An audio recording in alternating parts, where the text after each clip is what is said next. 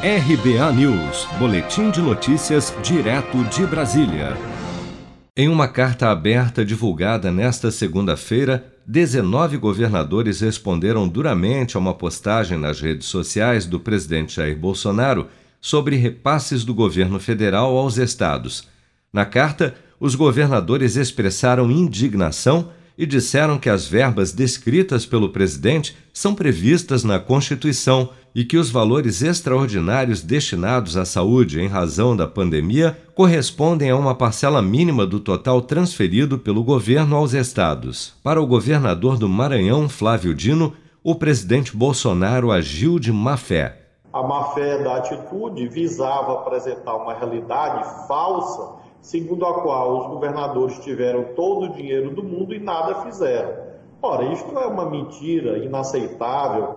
Bolsonaro publicou no último domingo em suas redes sociais uma lista com valores repassados pela União para cada estado em 2020. Na publicação, o presidente detalhou ainda quais os montantes destinados à saúde para cada unidade da federação e também os valores renegociados das dívidas dos estados. Em sua resposta à publicação do presidente, os governadores destacaram que os repasses não são uma concessão ou um favor aos governos estaduais, mas, na verdade, uma obrigação constitucional. E lembraram que o governo federal dispõe dos mecanismos para assegurar que os recursos estão sendo aplicados. Para os governadores, Bolsonaro busca o confronto no momento em que o país precisa de ações conjuntas entre União, estados e municípios para enfrentar o momento mais agudo da pandemia do novo coronavírus.